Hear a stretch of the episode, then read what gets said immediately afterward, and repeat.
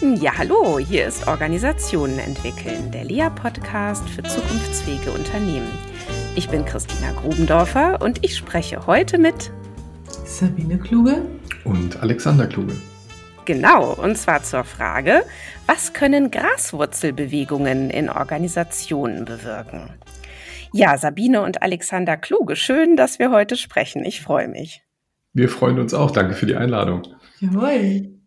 Ja, ihr zwei, ihr gestaltet digitale und kulturelle Transformationsvorhaben in Organisationen und ihr habt viele Graswurzelinitiativen begleitet und beschreibt in eurem Buch Graswurzelinitiativen in Unternehmen ohne Auftrag mit Erfolg, wie Veränderungen aus der Mitte des Unternehmens entstehen und wie sie erfolgreich sein können. Ja, Sabine, du bist Ökonomin mit den Schwerpunkten Strategie und Unternehmensführung und systemischer Business Coach. Für das Personalmagazin gehörtest du 2019 zu den 40 führenden HR-Köpfen und 2020 zu den 20 wichtigsten HR-Influencern im deutschsprachigen Raum. LinkedIn gab dir schon mehrfach das Label Top Voice. Und den HR Excellence Award hast du auch schon mal abgeräumt. Und 2018 wurdest du von Xing mit dem New Work Award ausgezeichnet. Seit vier Jahren nun arbeitest du mit Alexander Kluge zusammen als Kluge und Konsorten und hast letztes Jahr einen kleinen Abstecher in die Führungskräfteentwicklung der Deutschen Bahn gemacht, wenn ich das richtig gesehen habe, und warst mhm. zuvor viele Jahre im äh, Bereich Learning und Development bei Siemens tätig. Ja, nochmal herzlich willkommen, Sabine. Ich freue mich dabei zu sein. Dankeschön, Christina. Und Alexander, du verstehst dich als Coach, als Reisebegleiter, Ideengeber und Übersetzer an der Schnittstelle zwischen IT, Organisationsentwicklung und Kommunikation. Deine Kernthemen sind seit mehr als 20 Jahren Kommunikation, interne und externe Kollaboration sowie die digitale Koordina Koordinierung von Geschäftsprozessen.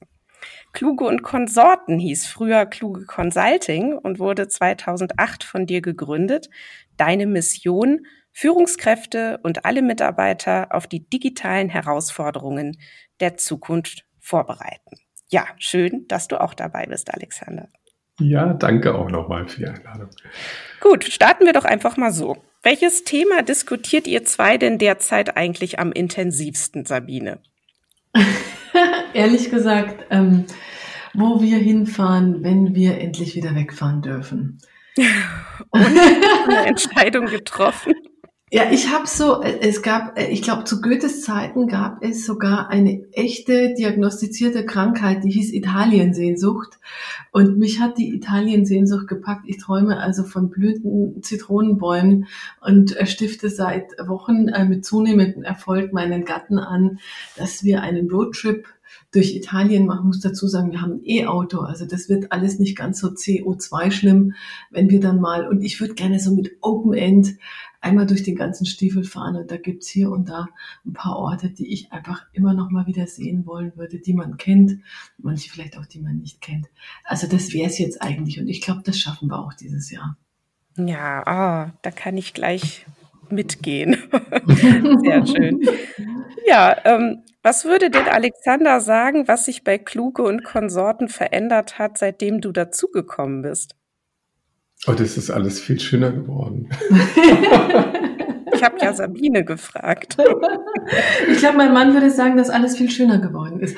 Äh, in Wahrheit, in Wahrheit glaube ich, ähm, dass diese, äh, ehrlich gesagt, diese Gender äh, Situation, diese vorteilhafte, die wir haben, dass wir also sowohl eine Frau als auch einen Mann als Gesprächspartner, als äh, Moderator, als Implementierer anbieten können, dass das, glaube ich, äh, unsere Kunden noch mehr überzeugt, unsere Projekte noch besser macht, weil wir äh, oft sehr, sehr dicht an unseren äh, Partnern dran sind und das ist tatsächlich so, dass manchmal eine Frau und manchmal ein Mann einfach besser mhm. funktionieren. Und wir haben ein ganz gutes Gefühl dafür und ein gutes Gespür. Manchmal, wenn wir die Journeys machen, können wir ganz schnell äh, so raus, Mensch, das macht jetzt eigentlich mehr Sinn, wenn Alexander da äh, in den Lied geht und ich so ein bisschen eher ähm, mhm. den Hausmeister mache. Und manchmal ist es auch umgekehrt. ja, Alexander, wie siehst du es denn? Ja, ich, das, das sagt natürlich Sabine jetzt ganz bescheiden. Ähm, äh, das stimmt tatsächlich mehrheitlich gar nicht mehr so, denn es ist tatsächlich so, dass ähm, die, die Gender-Frage steht relativ hoch auf der Tagesordnung bei vielen Veranstaltern und ähm, es ist tatsächlich häufiger so, dass eher ich als Mann zurücktrete, weil das Interesse an einer Frau ähm, viel, viel höher ist, weil es gehört sich heute auch, dass wir den Frauenanteil absolut zu Recht auch auf Panels und auf Konferenzen nach oben heben. Und ähm, das heißt dann für mich auch tatsächlich eher ja, Impulsgeber im Hintergrund sein, aber ansonsten genießen, dass ähm, Sabine dann in der ersten Reihe steht und das finde ich eigentlich auch ganz gut so. Also wir ergänzen uns prima, wir ergänzen uns natürlich nicht nur gendermäßig als Mann und Frau, ganz gut, sondern eben auch mit dem unterschiedlichen Hintergrund. Also hast es ja vorhin kurz angeteasert, wo wir so herkommen. Also Sabine hat halt einfach eine ganze Menge Konzernerfahrung, die ich überhaupt gar nicht habe. Denn mhm. ich bin ja mein Leben lang eher Gründer und selbstständig gewesen als Berater unterwegs gewesen. Also ich ja. habe immer die externe Brille und Sabine kommt halt mit einer Brille, wie Konzern von innen funktioniert. Und das ergänzt sich dann auch wirklich prima. Insofern sind wir da auch maximal divers. Und das tut uns, glaube ich, auch gerade in den Kundenprojekten recht gut.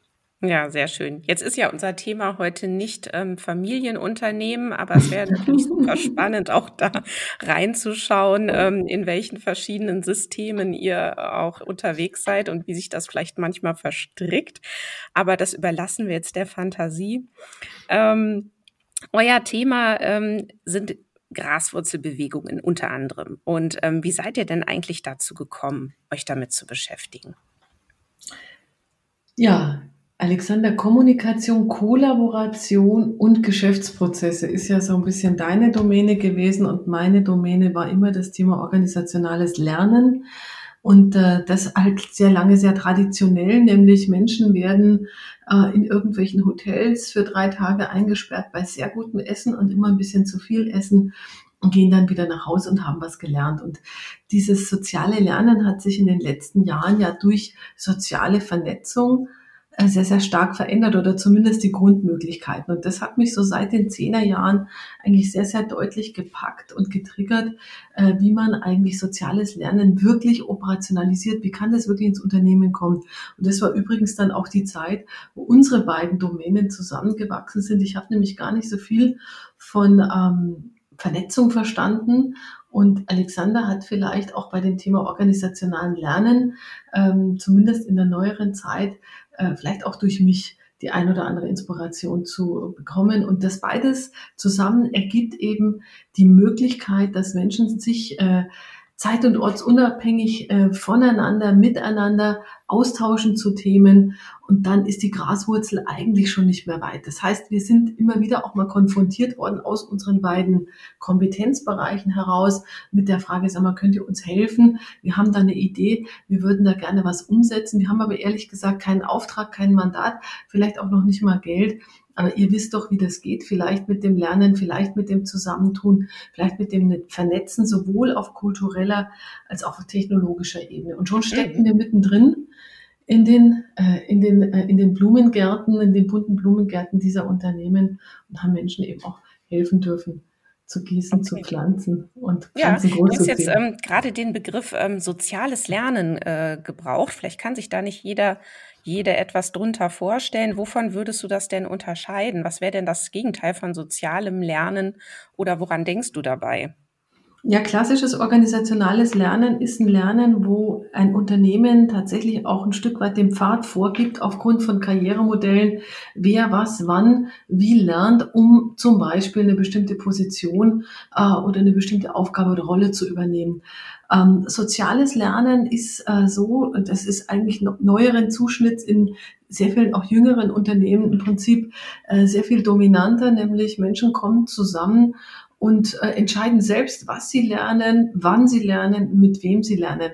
Ähm, auf unstrukturierte Art und Weise hat, äh, hat Gartner, die Gartner Group, das mal so genannt, das Hey Joe lernen. Also Hey Joe heißt, ich frage mal den Joe, der weiß doch Bescheid, der kann das schon und der kann das jetzt mit mir teilen. Und dieses Hey Joe lernen, aber so ein bisschen strukturierter, nicht nur auf konkrete ähm, operative Unternehmensfragen, sondern tatsächlich auf das Thema, Mensch, ich interessiere mich für das, was du kannst mein Chef hat es mir vielleicht gar nicht erlaubt, aber lass uns doch mal Zeit drauf verwenden, Ressourcen im Unternehmen, äh, Kostenstellen übergreifen, wenn du so willst, ähm, mich in, das, in dein Thema einzugrooven. Ich würde da gerne mehr davon verstehen. Mhm. Das übrigens auch bei privaten Geschichten. Also das geht dann auch hin zu Yoga und Lachatmen und sonst irgendwas, was man dann mhm. auch plötzlich am Arbeitsplatz lernen kann.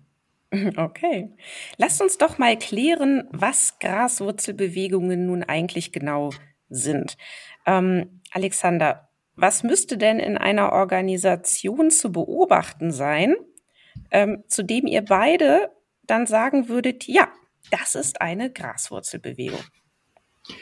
Ähm, also es gibt erstmal zwei Anlässe für Menschen, sich zusammenzutun in Organisationen und ihr Thema sichtbar zu machen. Das eine ist, äh, jemand erkennt irgendwie einen Missstand und erkennt aber auch, dass äh, dieser Missstand in der Organisation nicht abgestellt wird seitens der formalen Organisation, also seitens der Hierarchie. Das Management erkennt das nicht. Und dann sagen die, wir nehmen das jetzt selbst in die Hand. Das ist so die, die eine ähm, Richtung, wenn wir ähm, auf, auf, auf Graswurzelbewegungen stoßen, dann ist das diese Fokussierung auf irgendwie einen einen Missstand, den wir abstellen wollen. Und der zweite ist halt, da gibt es viele Menschen, die sind total motiviert und die schauen auf, ähm, auf die Potenziale und möchten irgendetwas ähm, ja Neues gestalten. Ja? Also die sehen halt irgendwie ungenutzte Potenziale herumliegen. Und ähm, äh, diese Menschen, die so, so etwas sehen und gerne dann auch, ähm, auch aus Liebe heraus zu ihrer Organisation und zu ihrem Unternehmen heraus jetzt nicht sagen, oh, das ist jetzt irgendwie ein Missstand und deshalb gehe ich, sondern ich ändere das lieber ähm, die suchen sich Mitstreiter. Und daraus entstehen Graswurzelbewegungen. In dem Moment, wo es eine Geschichte zu erzählen gibt, die andere Menschen fesselt, man würde heute wahrscheinlich sagen, im Social Media Speech wäre das wahrscheinlich ähm, Follower suchen. Also in dem Moment kommen dann die ersten Follower zusammen. Und wenn ich meine ähm, Menschen, wenn ich Menschen um diese Idee schare, und meistens ist es ja so, dass das ja nicht nur ich sehe, sondern viele andere auch, ähm, entsteht eine Bewegung. Ja, und diese Bewegung, die, ähm, wenn sie ausreichend Schwungmasse hat und ausreichend ähm, Mitglieder hat, die für dieses, äh, für diese Sache einstehen, die kann halt Organisationen verändern. Und das haben wir in unserem Buch beschrieben, dieses Phänomen beleuchtet. Und es gibt natürlich auch Graswurzelbewegungen, die das eben nicht tun, aber die immerhin dann für Mitarbeiter ähm, so ein Zeichen setzen. Also wir können schon irgendetwas bewegen. Wir haben vielleicht in der Sache nichts erreicht, aber wir haben, wir haben Wirksamkeit vielleicht entdeckt für uns und stecken dann wiederum andere an, eben selber auch Dinge in die Hand zu nehmen. Wichtig ist nur, die Graswurzel selbst ist erstmal eben eine Bewegung aus der Mitte der Organisation heraus. Das ist nichts Verordnetes. Das ist oft auch gegen bestehende Regeln. Also, dass da Menschen einfach sagen, wir nutzen kleine Lücken aus und äh, versuchen, versuchen in diesen Lücken eine Bewegung zu kreieren, bis dann irgendwann ein Entscheider darauf aufmerksam wird. Ja. Also ja. Mhm. Ist es denn so, Sabine, dass ähm, jetzt, bevor jemand sich vielleicht ähm, zu einem Thema oder zu einer Idee sich an Kollegen, Kolleginnen wendet, ihr die Erfahrung gemacht habt, da hat dann jemand den offiziellen Weg bereits mehrfach probiert. Äh, also den, den, den formalen Weg ist vielleicht zu seinem Vorgesetzten, zu seiner Vorgesetzten gegangen, ähm, hat dort kein Gehör gefunden, ist vielleicht noch irgendwo anders nochmal hingegangen, hat dort auch kein Gehör gefunden und denkt sich jetzt, ja Mensch, das kann aber doch nicht sein, dass also auf dem formalen Weg äh, hier gar nichts geht und ähm, wendet sich dann an Kollegen, Kolleginnen ähm, quer in der Organisation? Oder was sind so typische Moves, ähm, die vielleicht vorher auch passieren, die dann überhaupt dazu führen, diese formalen Wege zu verlassen? Also das ist übrigens eine sehr, sehr schöne Frage, die wir so formuliert eigentlich noch gar nie beantwortet haben. Aber ja, äh, interessanterweise äh, erleben wir das oft, dass äh, Mitarbeitende an der einen oder anderen Stelle schon abgeblitzt sind, weil an unterschiedlichen Stellen in Unternehmen eben unterschiedliches Problemverständnis herrscht. Wenn es um ein unternehmerisches, äh, unter, um, eine unternehmerische Herausforderung im engeren Sinne geht. Äh, manchmal aber geht es ja wirklich auch darum, die Kultur zu hacken. Also manchmal geht es auch wirklich darum, traditionell augenscheinlich gut funktionierende Dinge anders zu machen, weil sie sich eben aus der mitarbeitenden Perspektive anders anschauen als vielleicht aus der Entscheiderperspektive, die ja das Gestaltungsmonopol haben.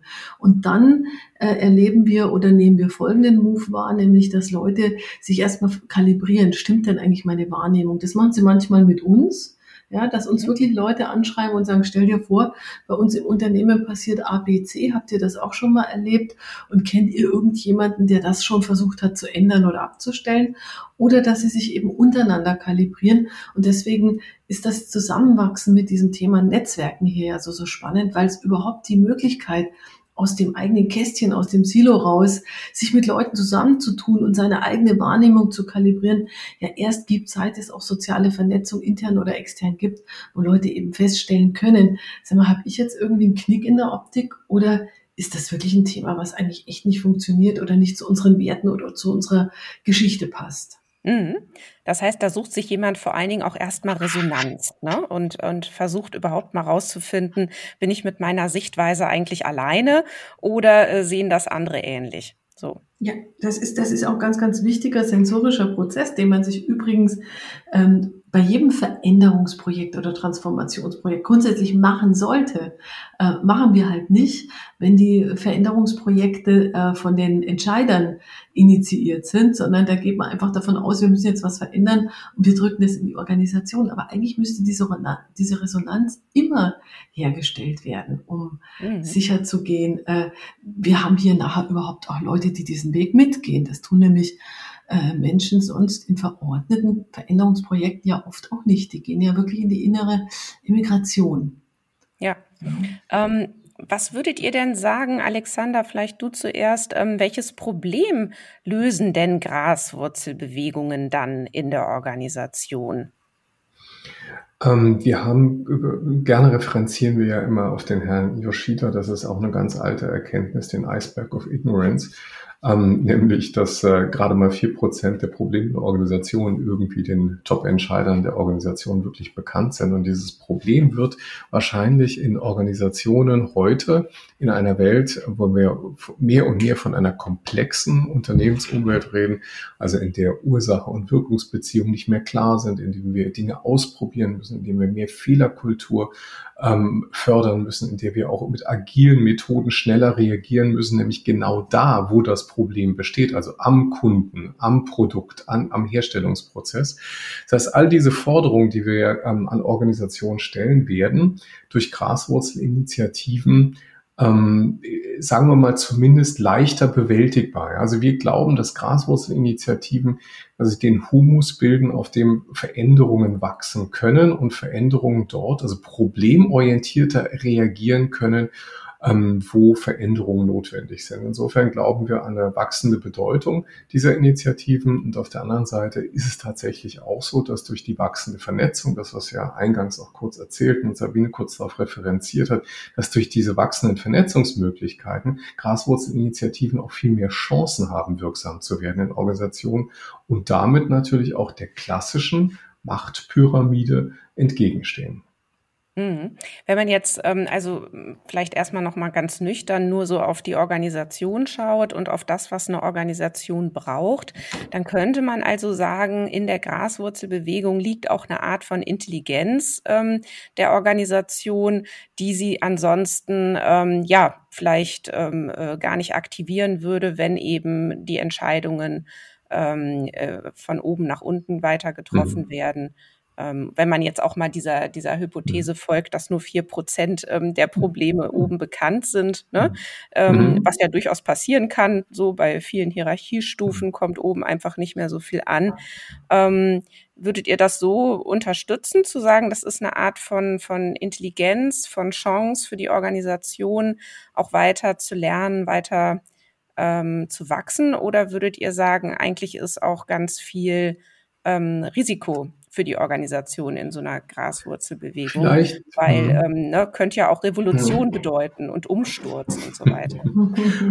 beide, beide Aspekte spielen wahrscheinlich eine Rolle. Die Angst ist natürlich immer die, dass da irgendwelche umsturzlerischen Revolutionen passieren. Wir hadern auch immer im Begriff mit dem so beliebten, äh, mit, wir hadern ein bisschen mit diesem Begriff der, der Organisationsrebellen. Also wir sehen da weniger Rebellion, wir sehen mehr Selbstheilungskräfte. Also ich glaube, dass ähm, wenn wir jetzt gerade von organisationaler Gesundheit reden, glaube ich, dass die Graswurzelbewegung ein Teil der Selbstheilungsmöglichkeiten und der Weiterentwicklungsmöglichkeiten der Organisation sind. Weniger ähm, ein revolutionärer Aspekt, sondern wirklich einer, der Transformation unterstützt. Mhm. Okay. Ähm, Sabine, was glaubst du denn, wieso bekommen denn gerade jetzt ähm, Graswurzelbewegungen Aufwind? Ich erlebe zwei Perspektiven. Das eine ist ganz grundsätzlich diese Möglichkeit zur Vernetzung. Ich kann mittlerweile auch sehr gut nachvollziehen, wegen der Transparenz, die das auch schafft, was eigentlich im Nachbarsgarten äh, alles möglich ist und alles passiert. Und äh, das ist eigentlich sehr, sehr gut nachvollziehbar, dass Menschen da sich inspirieren lassen und dann sagen, Mensch, das könnte eigentlich bei uns auch funktionieren. Und das Zweite ist, dass ähm, ich sehr viel ähm, Frustration und Resignation in Organisationen erlebe, nämlich Menschen in der Mitte der Organisation, die sich sehr, sehr ohnmächtig eigentlich erstmal fühlen, überhaupt mitzugestalten. Jetzt könnte man sagen, ähm, das ist auch gar nicht eure Aufgabe. Das ähm, konnte man vielleicht vor 30 Jahren auch noch sagen, aber wir sind mittlerweile in einer Zeit angelangt, wo Menschen mitgestalten wollen. Das ist übrigens im diametralen Gegensatz zu dem, was äh, Entscheider oft sagen. Die sagen nämlich, wir würden ja schon längst transformieren, aber unsere äh, unternehmerische Mitte ist so träge. Das erleben wir überhaupt nicht, sondern mhm. die unternehmerische Mitte ist erstmal gar nicht eingeladen, mitzugestalten. Ja. In dem Moment, wo ich diesen Raum eröffne, äh, tut sich da Leben auf. Das ist unkontrolliert, das ist das Risiko, äh, das du jetzt auch nochmal skizziert hast, Christina, aber das ist natürlich auch un, un, unheimlich energiegeladen. Und ich würde ganz gerne nur einen Gedanken noch an äh, fügen, der mir sehr, sehr wichtig ist. Ich habe gerade gesagt, wir erleben sehr viel Frustration in der Mitte der Organisation. Ich habe gerade ähm, eine wunderbare Rolle als Role Model im Kontext mit dieser sehr großen Frauenstärkeninitiative gehabt, Frauen in Vernetzung bringen, haben sich dreieinhalbtausend Frauen angemeldet. Ich habe mit sehr, sehr vielen Frauen aus diesem Umfeld Dialoge geführt, die sich in der Sackgasse fühlen, was ihren beruflichen Weg angeht. Was wir im Coaching ja immer machen, ist ja nur eins. Ein Coach macht nichts anderes, als Handlungsoptionen zu eröffnen und zu erarbeiten mit Menschen. Und wir haben momentan so viel äh, so, so an vielen Stellen das Gefühl, dass Menschen in diesen sehr, sehr großen, sehr, sehr anonymen Konzernen gar nicht mehr mitgestalten können. Und die Möglichkeit einer Graswurzelinitiative, das erkennen Leute, eröffnet auch die Möglichkeit zu handeln. Ich kann plötzlich etwas tun. Ich habe ja schon so viel probiert, wir hatten es eingangs. Und das ist ein unheimlicher Energiebooster für Menschen, die eigentlich das Gefühl haben, Mensch, auf mich kommt es doch hier gar nicht an. Das ist echte Resonanzerfahrung. Ja, ja. Ich finde, das kann man sich auch unheimlich vorstellen, ne? dass das eben äh, unheimlich gut vorstellen, dass das eben auch für einzelne Personen äh, wahnsinnig befreiend ist und ähm, entlastend ist und ähm, ja, einfach ähm, viele Dinge kanalisierbar werden. Ich ähm, bin tatsächlich noch auf der Suche nach ähm, einer guten Lösung. Ähm, wie kriegt man das aber tatsächlich hin, dass eine Organisation dadurch was lernt? Ne? Also wie kann man es schaffen, dass diese Graswurzelbewegung eben nicht nur den, den, den Nutzen vor allen Dingen in der, in der, in der Entlastung, Befreiung, Unterstützung, Entwicklung ähm, der einzelnen ähm, Mitglieder der Organisation hat, sondern eben tatsächlich auch eine Strukturveränderung, denn dann würden wir ja von Lernen der Organisation sprechen, also mhm. wirklich eine Strukturveränderung der, der Organisation auch herbeiführt. Mhm. Ähm, Gibt es da ein Beispiel dafür, dass das mal gelungen ist? Ja, wir haben äh, ein, ein sehr freundliches ähm, und bestimmtes Nachwort von der sehr geschätzten Judith Muster von Metaplan in unserem äh, Buch, ähm, die ganz klar zu dem Schluss kommt aus der organisationssoziologischen Sichtweise, ähm, wenn ihr wirklich wirksam werden wollt, dann besorgt euch einen Auftrag. Ja, genau. Also das heißt, ähm, wir mhm. müssen ähm, die, die Verankerung des Anliegens nachher in der Formalorganisation. Also der, das ist wirklich resultiert auch in einer Strukturveränderung der Organisation, dass wir einen Prozess anpassen, dass wir vielleicht ähm, die, die, äh, die Berichtswege anpassen, dass wir einfach Dinge anpassen, die auch formal wirksam werden. Das ändert dann auch natürlich Organisation in Bezug auf Verhalten der Organisationsteilnehmer. Und das ist natürlich etwas, das ist auch ein bisschen Schrecken und Segen zugleich für Graswurzler, weil die finden das natürlich auch ganz nett, abseits der formalen Organisation wirksam zu werden und ihre Dinge zu machen. Aber wenn Sie das, Ihr Anliegen wirklich in Bewegung kriegen wollen und in organisationales Lernen, organisationale Veränderung umsetzen wollen, dann müssen Sie Teil der formalen Organisation werden. Und das tut natürlich weh, weil damit äh, ja. endet quasi ja die Graswurzelinitiative. Und mhm. da haben wir natürlich schon Beispiele. Es gibt ja einige bekannte Beispiele. Das Thema Working Out Loud ist ja etwas, was äh, wir auch sehr, sehr stark treiben, was häufig aus Graswurzelinitiativen in Organisationen entsteht. Ähm, und dann seinen Weg nimmt, sagen wir mal beispielsweise über HR, die sich dieses Themas annehmen, weil das geht ja dabei im Übrigen auch um organisationales Lernen, ähm, und dann plötzlich diese Themen eingebettet werden in ganz formale ähm, Strukturen innerhalb der HR-Organisation. Das bekannteste Beispiel ist dafür sicher ähm, die Bewegung ähm, bei Bosch, wo dann eben die, äh, die Mitstreiter rund um Katharina Krenz nachher Teil der formalen Organisation geworden sind. Ja, na, ich finde es aber eigentlich gerade, sorry, ich finde es super, ne, mhm. zu sagen, das ist ja auch so eine Art Entnaivisierung einer mhm. Graswurzelbewegung und gibt ihr ja auch wirklich einen ja, Sinn und Zweck und eine Richtung. Man kann ja mhm. sagen, ist ja, ist ja trotzdem gut, dass eben diese Bewegung, diese Initiative aus der Mitte heraus erfolgt, wohl wissend, äh, dass sie aber natürlich ja auch ein, ein, Mittel zum Zweck mhm. ist, nämlich zur organisationalen Veränderung beitragen soll und dann natürlich irgendwann es schaffen mhm. muss, aus dieser ähm, ja äh, unter der Erde hervorzukommen und eben wirklich ähm, dort äh, sichtbar zu werden und in Aushandlungsprozesse mhm. zu gehen darüber, welche formalen Strukturveränderungen möglich sind. So. Wobei ich, Christina, schon glaube, dass äh, das nicht nur ein äh, ein Resonanzraum ist, der im Lernverhalt, wenn eine Graswurzelinitiative nicht im klassischen metrischen Sinne äh, jetzt in die Formalstruktur übergeht. Also diese Erfahrung zu machen, und die habe ich ja selber auch gemacht, ich war ja Mitglied der Grains bei Siemens und auch da ziehe ich natürlich sehr, sehr viel persönliche Erfahrung raus. Also diese, ich sage mal, strategische, mikropolitische Nervenkitzel über den eigenen Tellerrand hinaus, wirklich mitzugestalten an so einer Grenze zwischen darf ich nicht und soll ich nicht und soll ich vielleicht doch. Ähm, das ist, glaube ich, eine ganz, ganz wichtige Erfahrung, um Freiraum äh, wahrzunehmen in der Organisation und auch an der Stelle das Immunsystem, das teilweise in Organisationen ja bein, bein, beinhart, äh, unbeweglich ist, äh, so ein Stück weit auch nochmal zu impfen und nochmal beweglicher zu machen, äh, genau für ja, wir reden ja immer über Agilität. Und Agilität schafft man nur durch Agilität. Bewegung kommt nur durch Bewegung und nicht durch Stillstand. Und da mhm. eigentlich die Organisation äh, zu reizen, ja, und ähm, äh, zu zeigen, was eigentlich möglich ist, ist, glaube ich, trotzdem auch nochmal eine ganz, ganz wichtige Aufgabe. Bis hin zu der Botschaft, wir machen hier nicht alles mit. Denn solche ja. Bewegungen haben wir ja auch in der, äh, in unserem Buch geschrieben, wo Leute ganz klar sagen, stopp, das ist nicht mehr unser Wertsystem und das dürft ihr uns nicht kaputt machen. Wir berufen uns hier auf den Gründer. Ja, ja mhm, genau. Also da ähm, kann ich auch gut mitgehen. Ne? Also Organisationen brauchen Widerspruch, denn sonst erstarren sie einfach in irgendeiner mhm. Illusionsblase. Mhm. Und ähm, es ist ja auch für, also für Führung finde ich zum Beispiel auch elementar, sich immer wieder Widerspruch ähm, zu organisieren. So. Ähm, und äh, jetzt ist natürlich die Frage, ähm, Ihr habt ja vorhin gesagt, ihr redet ungern von Organisationsrebellen. Ähm, gleichzeitig ist es ja nicht ganz gefahrlos, ne? sich da so auf den Weg zu machen, ähm, vielleicht auch Regeln zu brechen, ähm, erstmal Dinge sich zu vernetzen, was erstmal entgegen der, der, der formalen Regeln läuft. Das heißt, es braucht eigentlich Menschen, die bereit sind, ihren Job zu riskieren, äh, die Attacke rufen und bereit sind, vom Pferd gestoßen zu werden. Oder wie seht ihr das?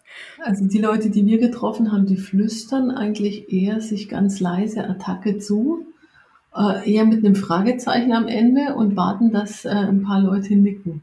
Das heißt, ähm, die Leute, die wir getroffen haben, sind in der Regel erstmal sehr, äh, wie würde Judith sagen, organisationskluge Menschen, die ein sehr, sehr gutes, eben auch strategisches Gefühl dafür haben, äh, Allianzen zu schmieden, auch übrigens Allianzen mit irgendwelchen Schutzengeln aus der Entscheiderebene, um da vielleicht auch äh, Feuergefechtsschutz zu bekommen, die ein sehr mhm. gutes Gefühl dafür haben, wann kommen wir denn eigentlich aus der Deckung, wann werden wir eigentlich sichtbar, womit werden wir eigentlich sichtbar.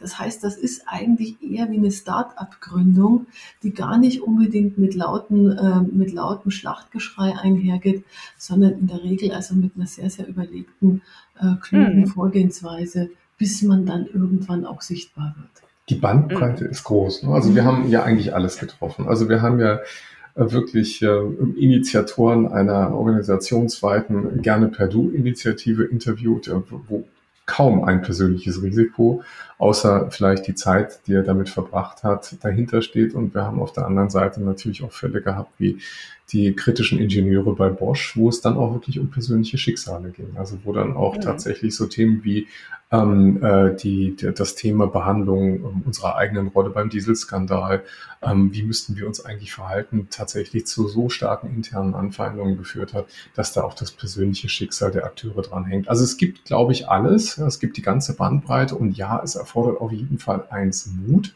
aber es erfordert eben auch eins, ähm, die, die Bereitschaft, die Freiräume auch wirklich zu nutzen, die da sind. Das ist zum Beispiel etwas, was wirklich eine interessante Erkenntnis ist, wenn man mit Menschen in Organisationen spricht, dass sie ganz oft sagen, ja, was soll ich denn schon machen? Ich bin ja nur ein kleines Rad hier in, in mhm. diesem ganzen Getriebe.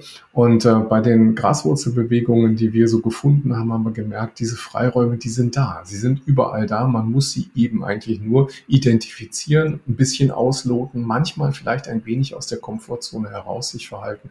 Und dann entsteht eine Dynamik Dynamik, die andere auch anstecken kann. Und ja. das ist eigentlich, finde ich, ähm, auch eine sehr, sehr gute Botschaft an die Menschen in Organisationen, nicht immer unbedingt alles genauso hinzunehmen, wie es eigentlich die letzten 50 Jahre war. Genau, also ähm, die, und es, es ist natürlich auch ein Angebot, ne, an dort mitzumachen oder auch ein Angebot an die Organisation dahin zu hören, denn ähm, äh, die Frage ist natürlich immer, ob diese Menschen dann irgendwann Gehör finden. Ne? Also wenn du, Sabine, auch sagst, die flüstern eigentlich eher erstmal Attacke und ähm, mhm. sind da sehr, gehen da sehr intelligent vor und sind da sehr äh, kluge ähm, äh, Wesen, die sich dort in diesem in Organisationsdschungel vielleicht auch bewegen können. Ähm, was mich da auch noch beschäftigt, ist einfach so die Frage, wie, wie passiert es denn dann irgendwann, dass so eine Idee auch Anschluss bekommt, dass ähm, diese Idee eine Bühne bekommt. Also ich habe beobachtet so, also ich bin jetzt ja auch so einige Zeit schon unterwegs mit den verschiedensten Veränderungsprozessen, dass es häufig auch sehr darauf ankommt, wer ähm, in welcher Funktion und, und mit welchen Mitteln ausgestattet ähm, so eine Initiative startet. Ne? Und also ob das zum Beispiel jemand ist, der ähm, sowieso eine Aufgabe hat, die, also ich denke jetzt gerade an Christian Kaiser von DATEV, kennt ihr ja auch, mhm. Mhm. Ähm, der jetzt Leiter Change and Transition äh, wurde irgendwann und dadurch dann auch äh, die Möglichkeit bekam, einfach organisationsweit ähm, äh, zu wirken und ähm, sich Formate zu überlegen.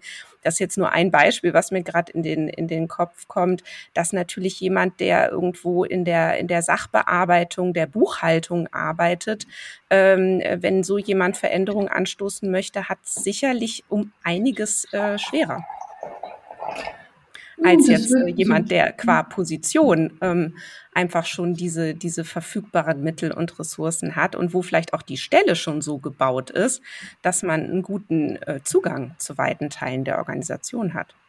Naja, das ist ja keine Graswurzelinitiative dann mehr, wenn jemand äh, im Prinzip den Auftrag hat, per se den Finger in die Wunde zu legen. Ähm, manchmal sagen wir auch, äh, oder manche nennen sich selber auch Hofnarren in der Rolle, ne? oder mhm. oft, oft ist es auch, ähm, viele Unternehmen stellen auch ein CDO ein, zum Beispiel, der per se äh, auf der Ebene von kultureller und digitaler Transformation ruhig auch äh, gründlich analysieren und Finger in die Wunde legen soll. Das, das ist beauftragt. Also das sind für uns äh, so Auftragstäter, die äh, keine ja. Graswurzel. Also das Ende der Graswurzelbewegung. Ja, die, okay. die Graswurzelakteure finden wir tatsächlich in der Mitte der Organisation ohne Auftrag. Das ist ganz wichtig. Und ich würde ganz gerne, weil das ist unser eigener Podcast, den äh, wir jetzt zuletzt produziert haben, der jetzt dann rauskommt. Vielleicht darf ich dafür ganz kurz Werbung machen, ja, weil das gerne. ist ein sehr, sehr typisches Beispiel, nämlich der Alfred Weck von der Audi, der zusammen mit seinen Leuten, da ist noch der Gregor dabei und noch eine ganze Handvoll von Bewegern, äh, die sich zusammengetan haben, weil sie unglücklich waren über das Image ihres Unternehmens in den sozialen Netzwerken.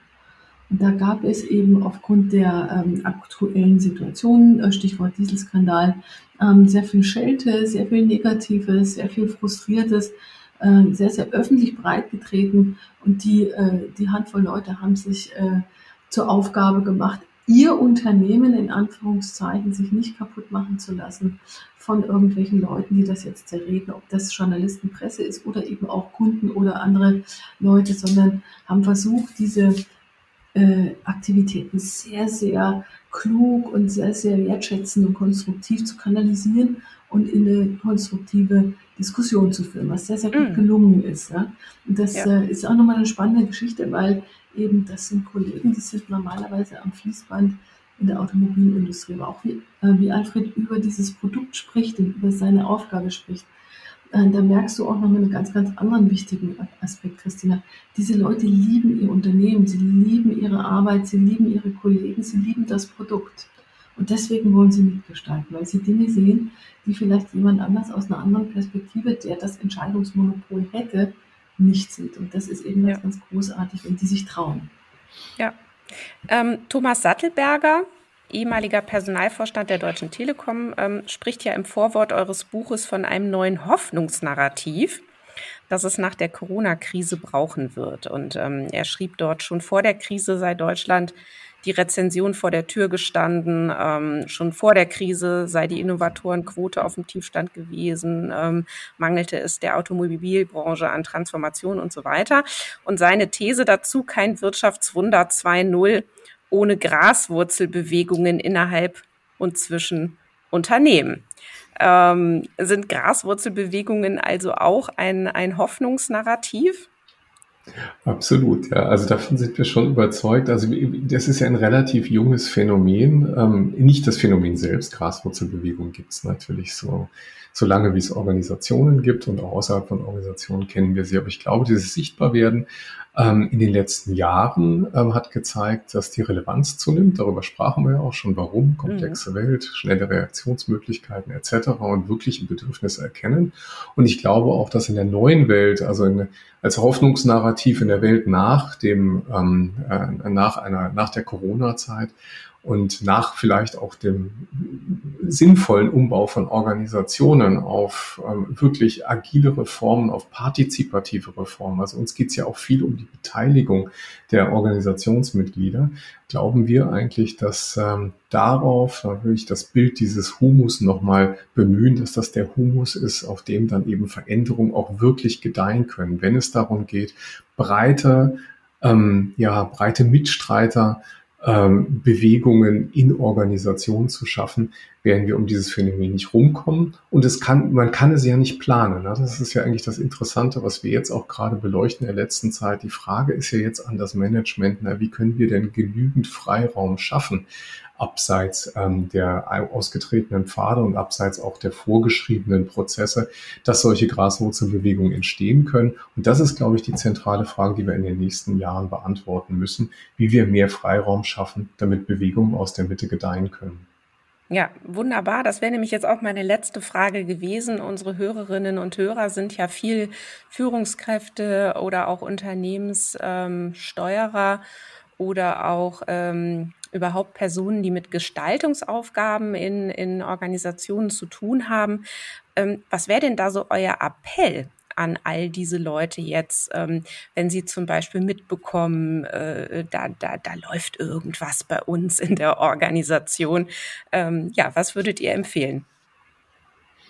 Wir sprechen ja ganz viel auch von der Sensorik, der Fähigkeit, wirklich ähm, auch in die Organisation reinzuschauen. Das ist ein Blick, den haben sich ähm, Entscheider oft ein bisschen abgewöhnt, weil wir in den letzten Jahrzehnten sehr stark den Shareholder, den Eigentümer des Unternehmens, die äh, Kennzahlen, äh, die das Berichtswesen im, im, Blick hatten und gar nicht so sehr die Bewegung, die in der Organisation, aber auch die Energie, die in der Organisation entsteht. Und da äh, kann, können wir nur empfehlen, die äh, Führung sehr, sehr stark zu fokussieren auf diesen, ich sag mal, liebevollen, vielleicht auch äh, patriarchischen Blick nach innen. Äh, was tut sich denn da bei meinen Leuten? Äh, und wie kann ich da unterstützen? Da sind wir bei solchen Schlagworten wie Servant Leadership eigentlich sich eher in der Rolle zu sehen, das, was da an Bewegung da ist, zu verstärken, indem wir Freiräume schaffen, indem wir auch über eigene äh, Verhaltensmuster äh, und manchmal auch Zwänge, äh, Dinge zu kontrollieren, Dinge zu bestimmen, Dinge zu erfinden,